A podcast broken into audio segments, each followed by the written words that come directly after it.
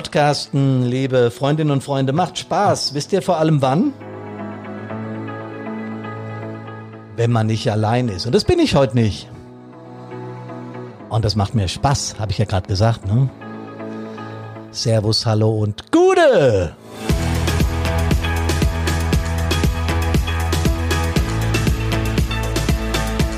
Letzte Woche haben wir das Thema Gewalt und der Ursprung und die Theorie verinnerlicht. Heute gehen wir in die Praxis. Ähm, ich hoffe nicht, dass ich heute hier verkloppt werde, aber ganz auszuschließen ist es nicht.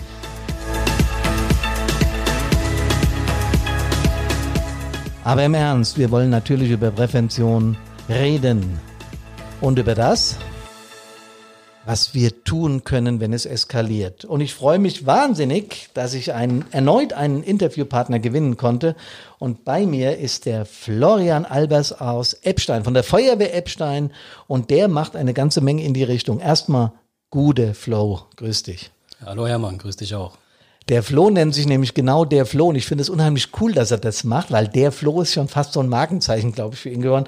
Aber Flo, vielleicht kannst du dich erstmal selber vorstellen, wer du bist, was du machst und was der eigentliche Grund ist, warum du hier bist. Das wäre ganz toll. Ja, Hermann, du hast eben schon gesagt, mit Gewalt äh, muss man rechnen, ja. leider jederzeit und überall. Heute hier nicht direkt, keine Sorge. okay. Und ich habe gleich eine positive Botschaft für alle.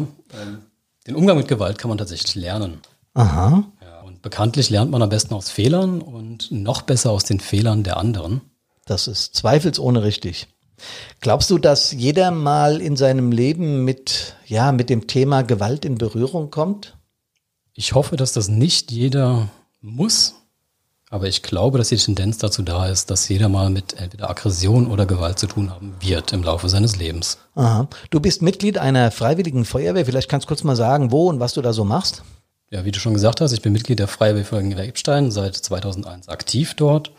Mit elf Jahren in die, in die Jugendfeuerwehr eingetreten natürlich. Heute bin ich dort Gruppenführer und äh, gebe dort auch Gewaltpräventionstrainings und Selbstverteidigungstrainings. Wow, das hört sich schon mal echt cool an. Da werden wir gleich drauf eingehen, was das ist. Epstein für jetzt die Menschen, die uns von etwas weiter weg zuhören. Wie groß, wie viele Einwohner, wie viele Einsätze habt ihr etwa? Wie viele Mitglieder in der Freiwilligen Feuerwehr? Also wir haben in Summe etwa 14.000 äh, Einwohner mit allen fünf Stadtteilen, etwa 200 aktive Einsatzkräfte über die Stadtteile. Die haben mehr wie wir hier in Soden. Das ist schon mal ein Ding.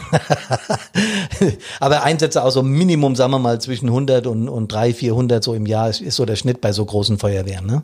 Also wir alleine haben im Schnitt so zwischen 70 und 90 Einsätze pro ah, Jahr. Also knapp 100. Das ist schon jeder dritte Tag ein Einsatz. Da weiß man schon, wo die Wurst wächst und da weiß man, was los. Wie lange machst du Feuerwehr jetzt inzwischen?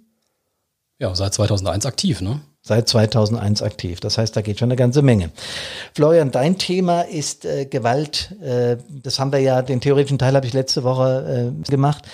Aber was ist denn deine Intention, wenn du an das Thema Gewalt denkst? Also was ist für dich essentiell, wenn es um das Thema Gewalt geht? Und wenn ich äh, das frage, dann auch mit dem Hintergrund, erlebst du Gewalt an Helferinnen und Helfern? Hast du da was von mitbekommen? Du hast bestimmt Erfahrungen gesammelt. Was hast du da erlebt und was sind deine Erfahrungen? Also erstmal zur Frage, was ist essentiell beim Thema Gewalt? Ähm, mhm. Das Thema darf man nicht kleinreden. Wer sowas kleinredet, der hat selber noch nichts erlebt in der Art. Und ähm, es ist ein Thema, das die ganze Gesellschaft beschäftigt, weil wenn Helfer ihr Hobby oder ihren Job nicht mehr richtig ausüben können, weil sie körperlich oder seelisch Schaden genommen haben, dann wirkt sich das auf die ganze Gesellschaft aus. Das ist ein Thema für alle. Okay. Das hast du äh, jetzt fast philosophisch ausgedrückt, aber es stimmt natürlich 100 Prozent, ne? Ja, ja, absolut. Sauber, ja. Hm. Auf die Frage, wie erlebe ich Gewalt an Helferinnen? Mhm. Also momentan ist es sehr aktuell in den Medien und das, was ich da sehe, erinnert mich sehr an das, was ich äh, vor zwölf Jahren in Schweden schon erlebt habe. Ich habe damals dort studiert. Mhm. Und da war, kam gerade ähm, so ein Volkssport auf, gezielte Attacken auf Blaulicht und Uniformen. Und es ging damals in den Vorstädten von Malmö und Stockholm vor allem los und hat sich dann über das ganze Land ausgebreitet. Mhm. Mhm.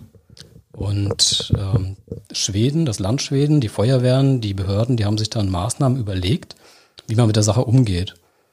Und ich habe jetzt gerade mit einem Kollegen in Schweden darüber philosophiert. Und tatsächlich ist es so, dass die Zahlen zurückgehen, die Attacken zurückgehen gegen die Einsatzkräfte. Hm. Und ähm, da kann man das als gutes Beispiel nehmen. Das ist hochinteressant, das habe ich überhaupt nicht gewusst.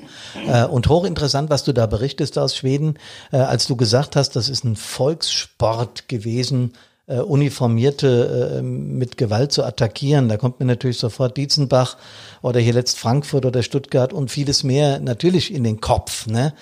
Ähm, Steine sammeln, äh, ge, ge, Haufen anlegen, um auf Helfer loszugehen. Ähm, man als, ich sag mal, normaler Mensch denkt man, was muss in den Köpfen solcher Leute abgehen? Ja, das kann doch wohl nicht wahr sein. Wir sind da, um sie zu schützen und sie gehen mit Gewalt gegen uns vor. Hast du eine Erklärung? Also eine konkrete Erklärung habe ich nicht. Ich denke, man mhm. muss hier ins Gespräch gehen mit den Leuten, mhm. die so eine Gewalt ausüben und fragen, was ist denn eure Motivation dafür? Mhm. Sicherlich kann es sein, dass äh, soziale Medien eine Rolle spielen. Es kann aber auch sein, dass die Leute gelangweilt sind, keine Perspektive haben und sich versuchen, in irgendeiner Form sichtbar zu machen in der Gesellschaft. Auch das ist schon fast wieder eine philosophische Antwort äh, und, und gefällt mir super gut, weil du hast recht, wenn ich keine Aufmerksamkeit bekomme, wer weiß warum auch immer, ne, dann gibt es Möglichkeiten, mir diese Aufmerksamkeit zu holen und das wäre eine davon. Ist für uns, die jetzt mit so mit Gewalt ja überhaupt nichts am Hut haben, ist es wahrscheinlich eine, eine, eine ganz merkwürdige Erfahrung, aber es ist eine, die diese Menschen wahrscheinlich machen. Sie bekommen Aufmerksamkeit, wenn sie irgendwie losgehen. Ähm, wie sind denn deine Erfahrungen im Umgang mit Gewalt? Also tatsächlich ist es so, ich habe ziemlich viele Erfahrungen in meinem Leben gesammelt mit ähm, Gewalt und Aggression. Ähm, das erste Mal äh, merklich mit 13 Jahren an der Hauptwache in Frankfurt. Da habe ich mir das erste blaue Auge geholt. Total unverschuldet. Äh, da kam ein, ein pöbelndes Pärchen in die Hauptwache, in die untere Etage und hatte wild um sich geschrien. Ich habe mich nur umgedreht in die Richtung geguckt, weil ich wissen wollte, was los ist. Und schon war ich Zielscheibe und hatte eine Sitzen. Das war so die erste Erfahrung, die mir in Erinnerung geblieben ist.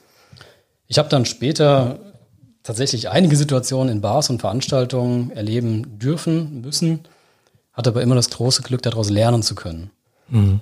Und zum Beispiel habe ich gelernt, dass man mit Aufmerksamkeit, aufmerksam sein, Beobachtung sehr viele gefährliche Situationen vermeiden kann von vornherein, dass man mit der richtigen Kommunikation Situationen entschärfen kann und deeskalieren kann. Aber leider habe ich auch lernen dürfen, dass es durchaus Menschen gibt, deren einziges Ziel ist, möglichst viel Schaden anzurichten. Und dann gibt es eigentlich noch zwei sinnvolle Optionen, Fight or Flight.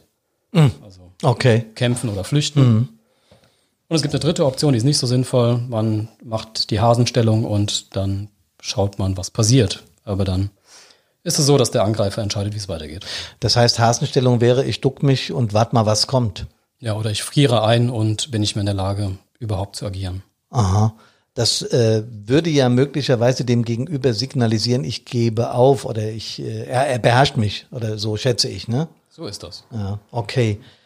Und äh, du bist ja auch aktiv im äh, Kampfsport gewesen. Äh, warum? Damit man einen, ich provoziere jetzt ein bisschen Flo, weißt du, damit man damit man einen umhauen kann. Ähm, ich bin überzeugt davon, es gibt Menschen, die werden Kampfsportler aus dem Grund und werden dann möglicherweise von Kampfsportlern überzeugt, dass das überhaupt nicht die Intention ist. Aber warum macht man Kampfsport? Äh, was, was erlebt man da und warum macht man das? Das ist eine extrem coole Frage. Der Anfang könnte auch von einem Anwalt stammen. ja, das stimmt. Also mal vorneweg, die meisten Kampfsportler sind vor allem Sportler und äh, die wissen, was Respekt und Anstand ist. Mhm. Die meisten sind friedliche Typen, so wie ich auch, und äh, haben Freude daran, Menschen Gutes zu tun und nicht sie zu verletzen. Ja. Da, da, bin also, ich überzeugt, Flo, da bin ich überzeugt. Also zu der Frage, warum. Mhm. Ich bin als Kind mit Judo in Kontakt gekommen und äh, dann haben mich wahrscheinlich Chucky Chan und Bruce Lee äh, motiviert äh, mit Kung Fu weiterzumachen. Ich fand die Akrobatik super toll. Das ging dann eins ins andere über. Dann kam Kick- und Thai-Boxen dazu, Jindo-Jutsu, ähm, Mixed Martial Arts und dann die ganzen Selbstverteidigungskampfsportarten wie Graf Maga, Maga etc.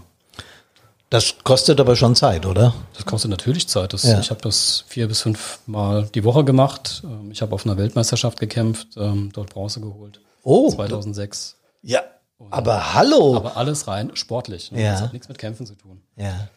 Also das und ist, das ist, das, das interessiert mich. Das genau das ist es, was, was vielleicht Menschen falsch im Kopf haben. Ne? Der Kampfsportler haut alle um. Nee, es ist ein Sport. Es ist definitiv ein Sport. Ja, es geht genau. nicht darum, den anderen zu verletzen, sondern? Also es ist ganz klar so, Kampfsport ist keine Gewalt. Das hat nichts miteinander zu tun. Mhm. Ähm, ein Kampfsport erfolgt nach Regeln und wichtig ja. im gegenseitigen Einvernehmen. Okay. Jeder weiß, auf was er sich einlässt und mhm. hat Spaß daran tatsächlich. und man verletzt den anderen nicht. In dem Sinne, dass es das Ziel von der Aktion ist. Ja. Das kann passieren, aber es ist nicht das Ziel. Klar, also in, in diesen Sportarten kann es auch passieren, dass man mal eine Verletzung bekommt. Aber es passiert mir, ich habe mal Handball gespielt, das ist mir da auch passiert, ja. Mir auch verletzt. Äh, auch durch Einwirkung vom Gegner, in Anführungsstrichen. Handball ist viel brutaler als Kickboxen. Echt? Ja, ganz klar. Es sieht aber nicht so brutal aus. Ehrlich, ist das jetzt wirklich so? Natürlich. Welche Schütze hast du beim Handball? Du hast Knieschützer und das war's. Das war's, ja, Ellenbogen vielleicht noch, genau. Genau, aber die Ellbogen kommen auch schon mal zum Gesicht oder aufs Gesicht, ne? Ja, Und äh, beim Kickboxen hast du zumindest mal einen Mundschutz im Mund und du hast Okay. Handschuhe an und okay. einen Protektor. Ja, das stimmt natürlich. Da habe ich noch nie drüber nachgedacht. Sehr gut, sehr gut.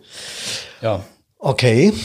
Weiter ist es so, dass beim Capoeira spricht man sogar vom Spielen, da spricht man gar nicht mehr vom Kämpfen. Man berührt sich auch nicht, aber Wie heißt die Sportart? Capoeira, das ist dieses sehr akrobatische, was aus Brasilien kommt ursprünglich. Ah, das ist mit viel Bewegung und so. Das habe ich schon mal gesehen. Ja? Fliegen und Flickflack Genau. und Saltos. Und Ja, genau. Ein, wie ein Tanz, aber mit Kampfsportelementen drin. ja.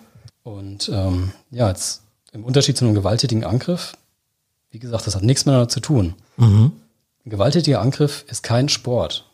Das Okay. hat ein ganz, ist ein ganz, ganz anderes Niveau und hat eine unfassbare Dynamik. Nicht vergleichbar mit Kampfsport. Okay.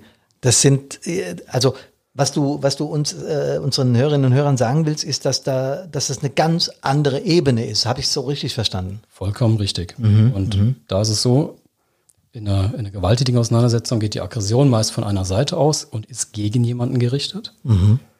Ähm, oft erfolgt das Ganze hinterhältig. Okay. Hinterhältig würde bedeuten, der andere äh, soll es nicht merken, äh, ich will ihn nur außer Gefecht setzen. So, ich will nicht offen mit ihm kämpfen, sondern ich will ihn einfach außer Gefecht setzen oder schwer verletzen oder sowas. Vollkommen richtig zusammengefasst. Aha, okay. Exakt. Interessant, ja. Also äh, eigentlich nicht interessant, aber, aber verständlich, ja. Mir wird jetzt sehr klar, dass der Sport, der Kampfsport mit eigentlichen Gewaltszenarien im Prinzip gar nichts zu tun hat. Ähm, Habe ich so echt noch nicht betrachtet, finde ich unglaublich interessant. Hast du denn den Eindruck, Flo, dass äh, Gewalt in der Gesellschaft zunimmt? Also in Bezug auf die Quantität bin ich mir selber nicht sicher. Ich kenne die genauen Zahlen nicht. Ich weiß aber, dass die Präsenz in den Medien enorm gestiegen ist. Mhm. Das lässt vermuten, dass die Zahl der Angriffe auch gestiegen ist. Okay. Was mir auffällt, ist, dass ein, ein Spund an Respekt und Mitgefühl eingesetzt hat über breite, viele Breiten der Gesellschaft und auch in allen Altersgruppen. Also mein Eindruck ist, der normale Ruhepuls ist irgendwie bei 120 heutzutage. Damit sinkt auch die Schwelle zum, zum Konflikt und zur Eskalation. Wow. Flo, du bist im Prinzip äh, genau in den Themenbereich eingestiegen, der mir und Karina die Gründung von Brandpunkt näher gebracht hat. Ich habe auch das Gefühl, ich bin selbst kein ruhiger Mensch. Ja, du, du strahlst sehr viel Ruhe aus, auch vielleicht ist das für einen Kampfsportler üb üblich. Ich weiß es nicht, aber du hier auf mich strahlst du sehr viel Ruhe aus.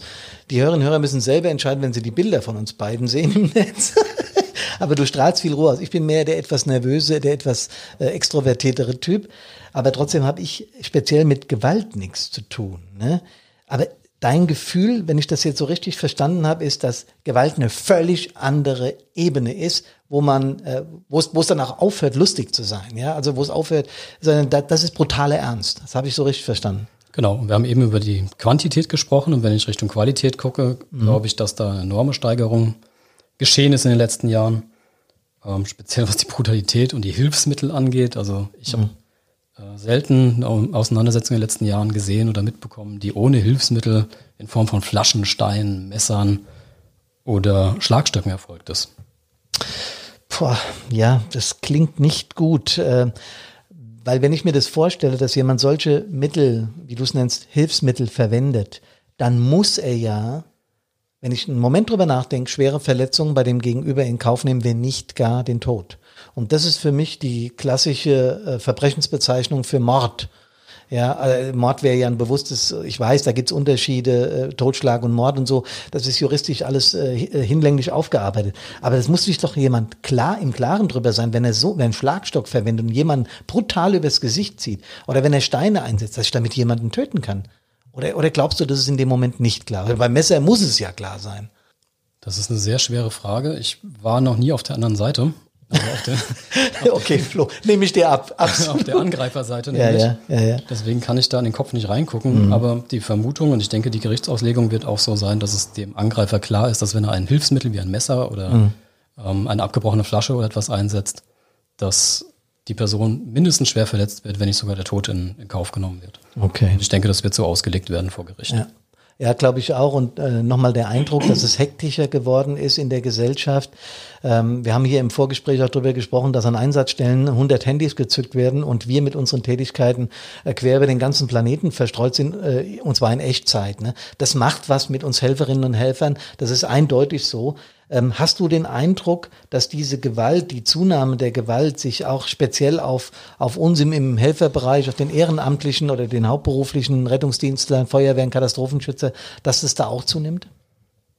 Ja, das ist absolut der Fall. Ähm, ich habe eben die Situation in Schweden angesprochen, die vor zwölf Jahren damals losging und äh, zwischenzeitlich ihren Höhepunkt überschritten hat zum Glück. Mhm. Ähnliches sehe ich halt hier auch. Also es gibt einige Angriffe, die wirken unheimlich gezielt und gut organisiert. Äh, Dietzenbach und äh, Stuttgart mhm. zum Beispiel. Ja. Äh, kürzlich auch Frankfurt, ja. weil das ein bisschen andere äh, Situation war. Okay. Und aus meiner Sicht ist es, es ist total sinnfrei, was da passiert. Sehe ich genauso. Es, ja. ist, es ist so, wir auf der einen Seite haben wir Menschen, die sind dazu ausgebildet, äh, zu helfen und zu schützen, und die treffen auf Menschen, deren einziges Ziel ist, Schaden anzurichten. Hm. Und die Schere, die könnte nicht größer sein. Das hast du fast wieder, nee, nicht fast, das hast du wieder philosophisch ausgedrückt. Und das macht wieder enorm deutlich, äh, was, was man auch empfindet, wenn man darüber liest oder hört. Und was das auch mit Helferinnen und Helfern machen muss, die jetzt plötzlich auf einmal Angst haben an Einsatzstellen, weil sie angegriffen werden. Ja? Also Du hast dich ja sehr mit diesem Thema befasst, vor allen Dingen auch mit der praktischen Seite. Aber was tut man denn jetzt, wenn jemand aggro wird, wenn jemand aggressiv wird, wenn ich merke, der ist überhaupt nicht zu beruhigen an der Einsatzstelle? So, was, was, was kann ich denn machen? Ja, also es kommt immer darauf an, wie aggressiv ist die Person mhm. und warum ist sie aggressiv. Und darüber muss ich mir Gedanken machen. In jedem Fall ist es immer gut, Abstand zu halten, und zwar so viel Abstand, dass jemand einige Sekunden braucht, bis er an mir dran ist. Körperlich. Okay. Wenn ich merke, dass dort ein gewisses Aggressionspotenzial an der Einsatzstelle herrscht oder die Situation bedrohlich wird, rufe ich grundsätzlich die Polizei dazu. Mhm. Ja, die hat das Gewaltmonopol, nicht wir. Okay. Und wie gesagt, ich muss mir die Frage stellen, warum ist diese Person aggressiv? Steckt, das, steckt da Angst dahinter, Unwissenheit, ähm, Ohnmachtgefühl, Hilflosigkeit? Dann ist es relativ einfach, dann kann ich der Person tatsächlich helfen, indem ich erkläre, was passiert. Ich erkläre die Maßnahmen und das mache ich mit ja, Bestimmtheit, aber auch mit Ruhe. Okay. Wenn die Sache anders geartet ist und die Person, ja, ich sag mal, ein Blaulichthasser ist oder keine Uniform mag und jemanden verletzen möchte, dann ist das eine andere Sache. Dann ist mhm. das auch Sache der Polizei und wir als Einsatzkräfte haben uns möglichst zurückzuziehen und defensiv zu verhalten.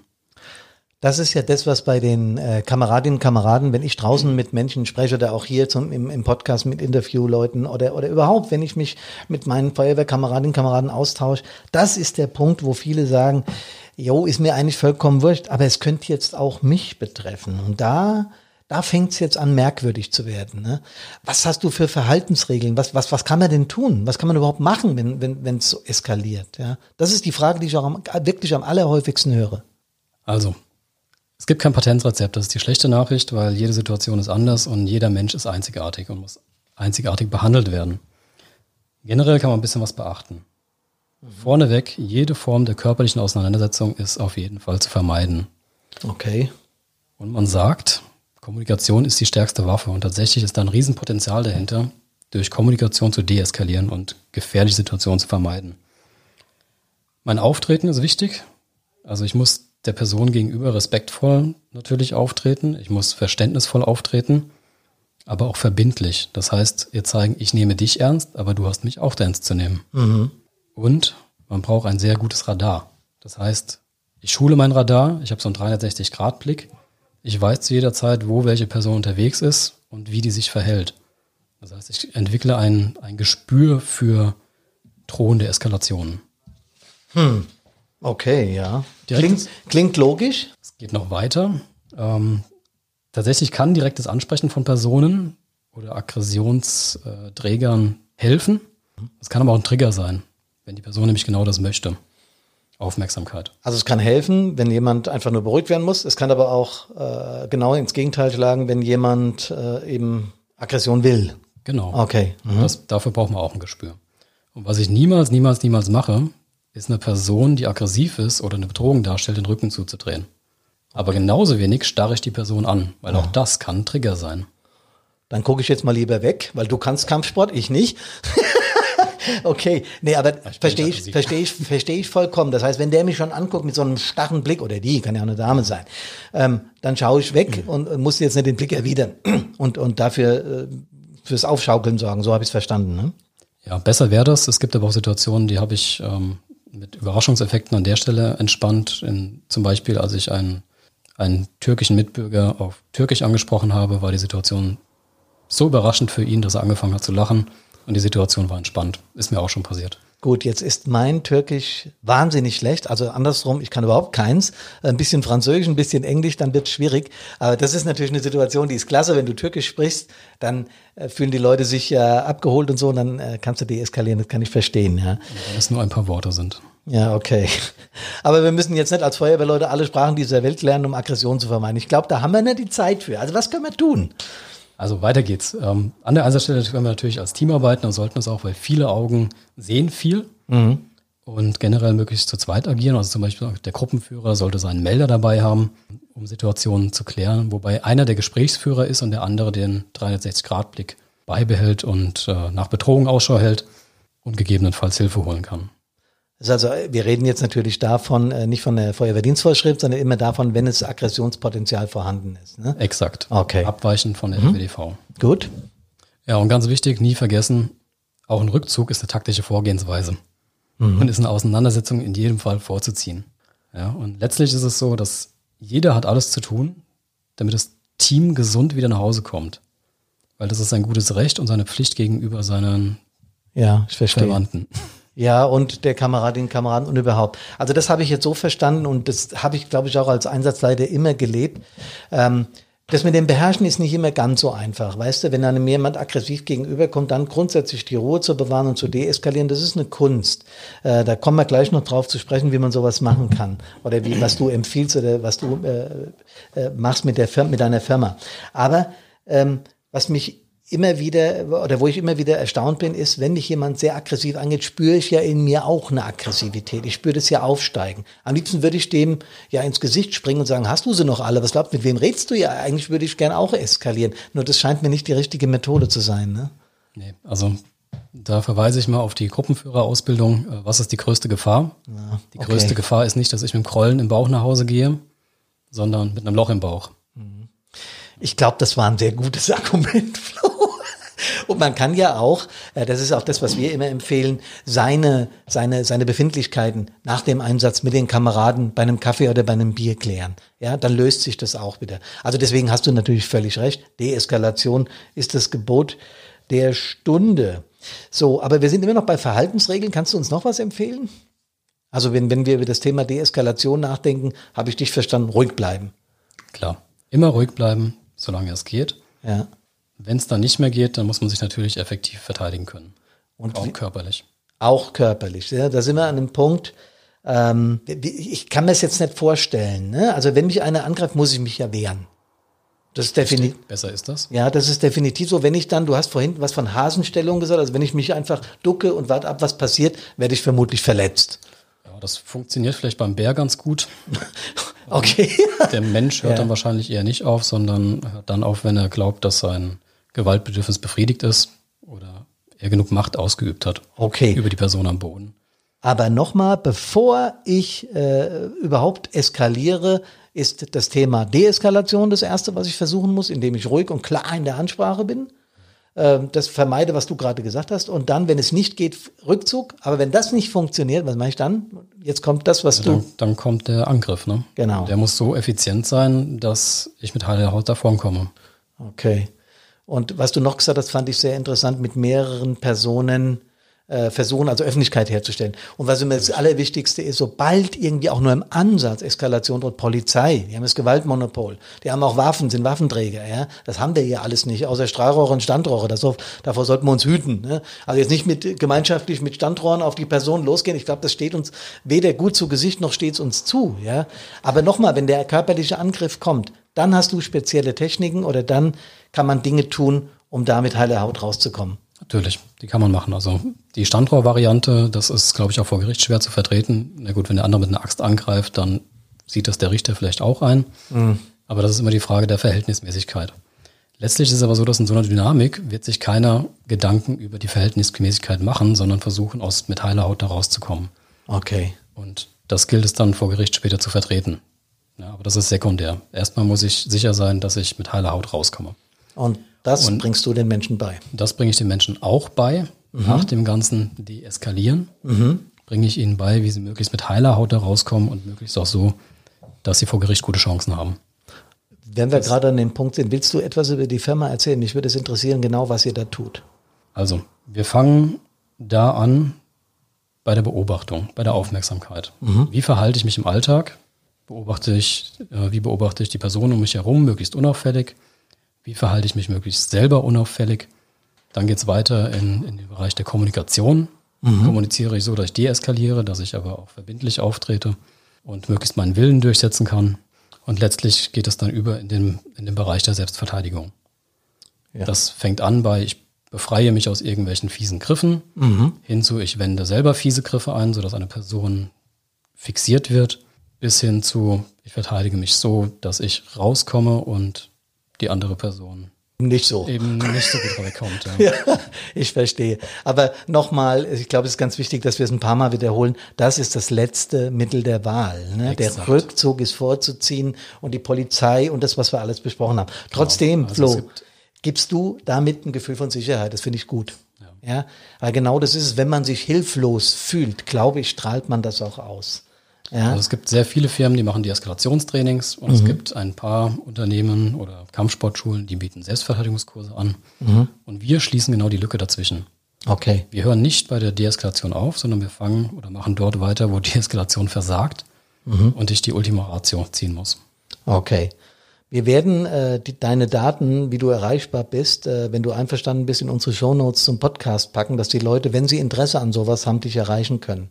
Wenn das in deinem Sinne ist, machen wir das sehr gerne, weil ich finde, du hast wirklich eine, Lücke in, in, in unserer Ausbildung entdeckt. Ja, ich fühle mich fast abgeholt wie mit Brandpunkt, weil wir haben auch gemerkt, dass diese emotionale Geschichte äh, in den Feuerwehren einfach neben der, weißt du, wir haben eine super äh, Schutzausrüstung, wir haben eine tolle Ausbildung, wir fahren nach äh, in die Landesfeuerwehrschulen, auf die Katastrophenschutzschulen, in den Landkreisen wird ausgebildet, ist alles super, aber die emotionale oder diese Geschichte Gewalt, ja, das kommt mal irgendwo als Randthema vor, aber es nimmt mehr Raum ein. Wie hast du überhaupt von uns gehört, von Brandpunkt? Ihr war 2019 auf einem Seminar oder habt ein Seminar in Epstein gegeben. Stimmt. Im Bürgerhaus, ja. Stabil im Einsatz. Genau, ja.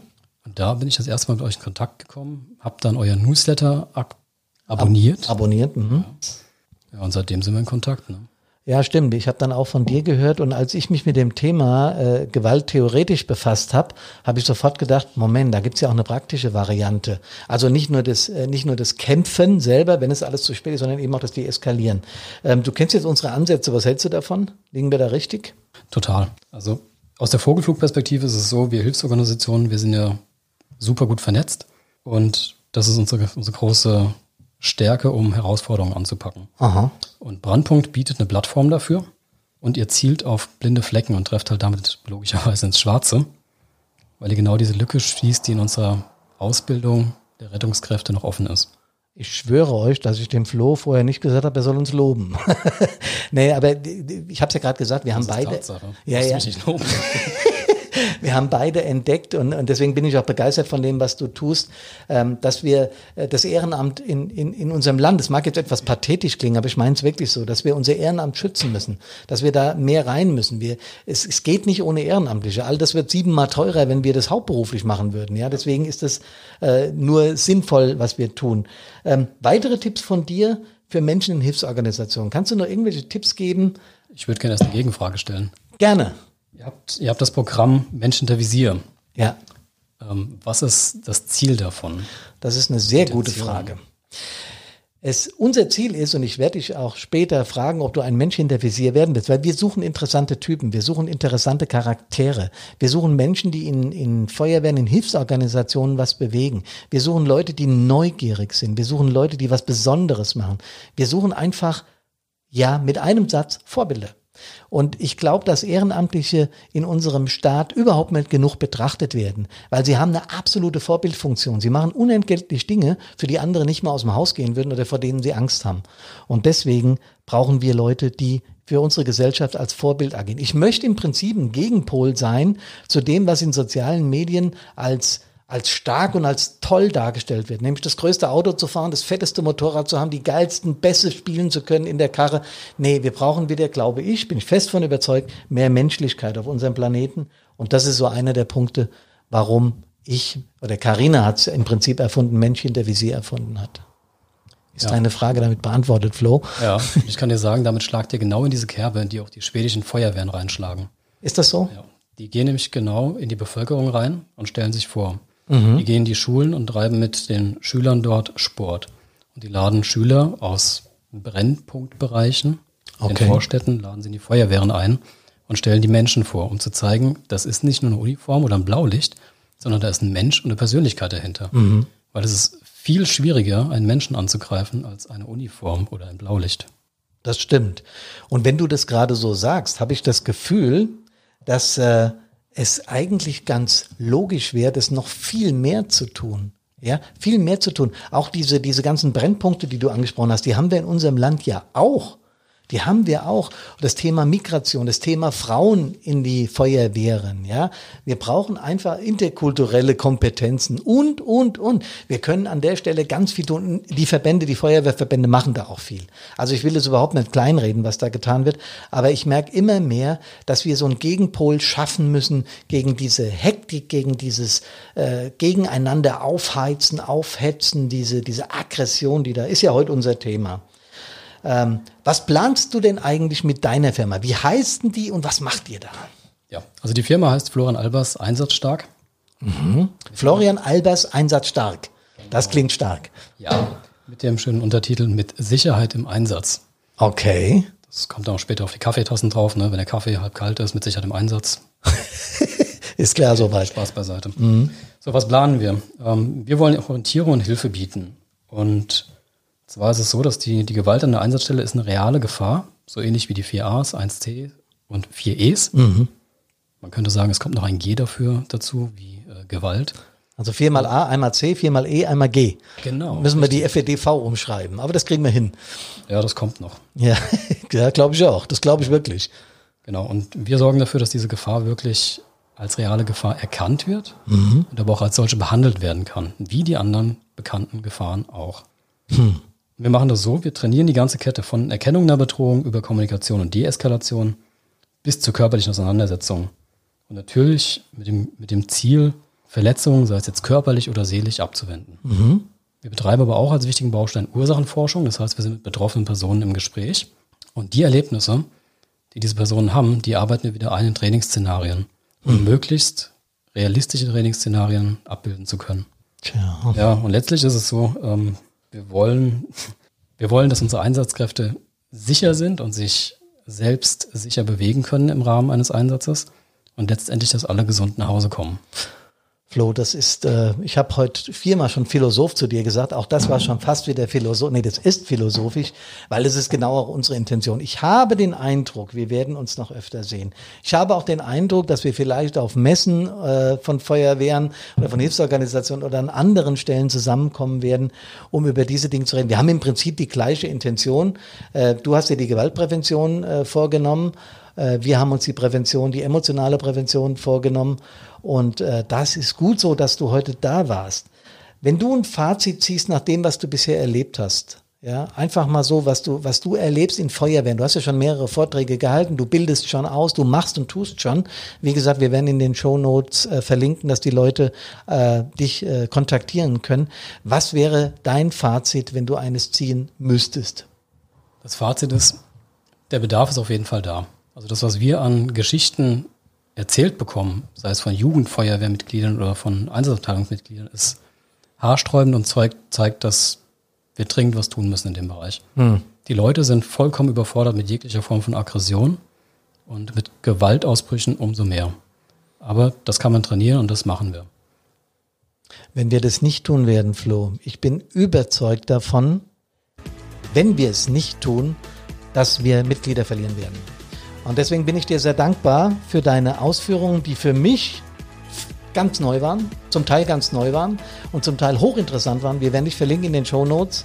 Ähm, ich hoffe sehr, dass du und deine Firma erfolgreich werden und dass ihr für die ganze Republik ein Szenario auflegt, wo alle, alle, alle, alle sich mit dem Thema auseinandersetzen können. Vielen Dank, wir freuen uns drauf. Wir danken dir fürs Kommen und kommt alle gesund und ohne Gewalt aus allen Einsätzen zurück.